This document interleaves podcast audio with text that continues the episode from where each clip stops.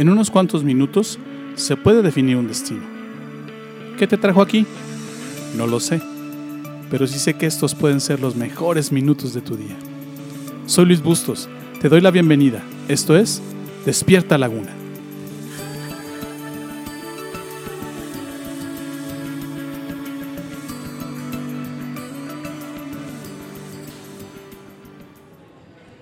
¿Por qué no te va bien en tus finanzas?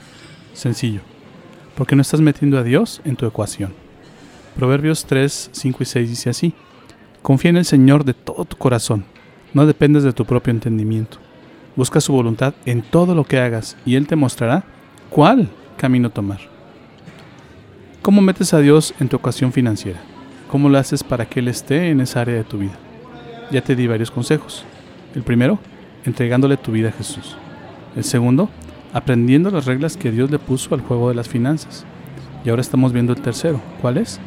Poniendo en práctica las reglas que Dios le puso al juego de las finanzas. ¿Estás listo para aprender a hacer bien las cosas? ¿Cómo le haces para tener una economía sana y productiva? Ya aprendiste a tener la actitud correcta. ¿Cuál? Recuerda que todo lo que tienes es de Dios y Él te lo presta para que lo uses, lo disfrutes y lo compartas con otros. También aprendiste a desarrollar el hábito de trabajar y de trabajar con diligencia. Déjame, te enseño un tercer paso que puedes tomar o, una tercera cosa que puedes hacer para tener una economía sana y productiva. ¿Cuál es? Es este. Toma nota. Aplica el ABC de Pablo para administrar tus finanzas. En Filipenses capítulo 4, verso 12 y 13 dice así. Pablo decía esto. Sé vivir con casi nada o con todo lo necesario. He aprendido el secreto de vivir en cualquier situación, sea con el estómago lleno o vacío, con mucho o con poco. Pues todo lo puedo hacer por medio de Cristo, quien me da las fuerzas. ¿Por qué Pablo tenía esta capacidad? ¿Cuál es el secreto del que habla? Él tenía esta capacidad porque confiaba en Dios y se dejaba guiar por Él en esta área de su vida. ¿Qué había aprendido a Pablo? ¿Qué le enseñó Dios sobre las finanzas? ¿Cuál es este secreto?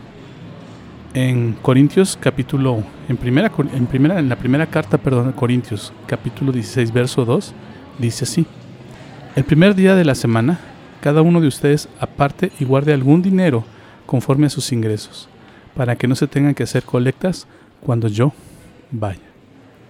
En este verso, Pablo está mostrando cuál es su ABC en las finanzas. Que es tres cosas él sabía hacer, había aprendido a hacer para poder tener unas finanzas sanas. Déjame te muestro.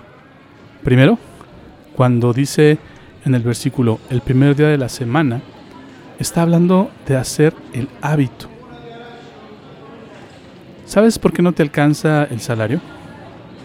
¿Sabes por qué siempre andas batallando con las finanzas y siempre traes la cartera delgadita? No es porque te paguen poco. Es bien sencillo. Es porque no eres constante y disciplinado en lo que haces para suplir tus necesidades, que son, a final de cuentas, recurrentes. Si todos los días comes, vistes, usas el carro, usas agua y luz, eh, gastas en gasolina, gastas en servicios, entonces todos los días deberías, debieras perdón, trabajar o generar los ingresos que necesitas para pagar esas cosas. ¿Lo puedes ver? Normalmente son cosas que se repiten, son cosas constantes. Y lo que nosotros hacemos es tratar de trabajar menos para suplir esas cosas que son constantes. La ecuación es así. Tienes que hacer cosas constantes para solventar cosas constantes.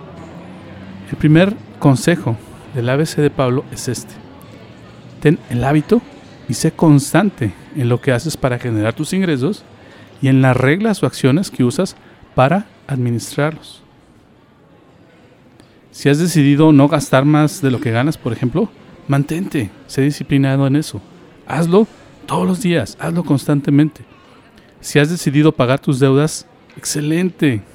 No pares hasta que termines. No te detengas hasta que no tengas ya ninguna deuda.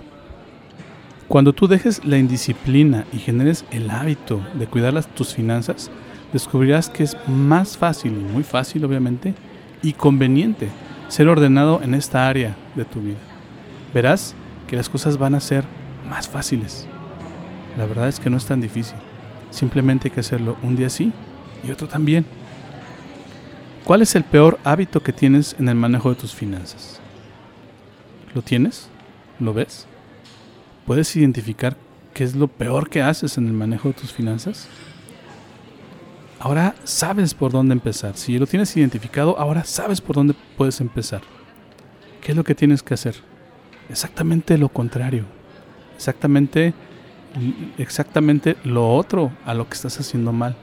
O mínimo, ya no lo hagas y acostúmbrate, como dice Pablo, a hacerlo constantemente. Acostúmbrate, acostúmbrate a hacerlo todos los días. Acostúmbrate a hacerlo, como dice él, cada día de la semana, cada instante, cada momento. Es importante que lo tengas presente y es importante que generes el hábito.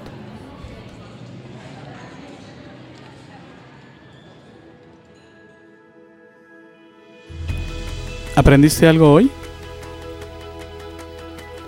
¿Lo que acabas de escucharte es útil? Esta serie no ha terminado, así que te invito a que me acompañes en los siguientes capítulos.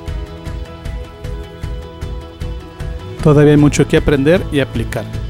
Te prometo que no te voy a defraudar.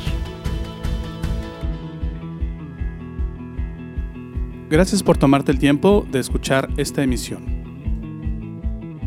Yo no creo que estés aquí por casualidad. Creo firmemente que Dios está usando mis palabras para hablarte hoy. Hoy has encontrado a Dios y por eso vibra tu alma.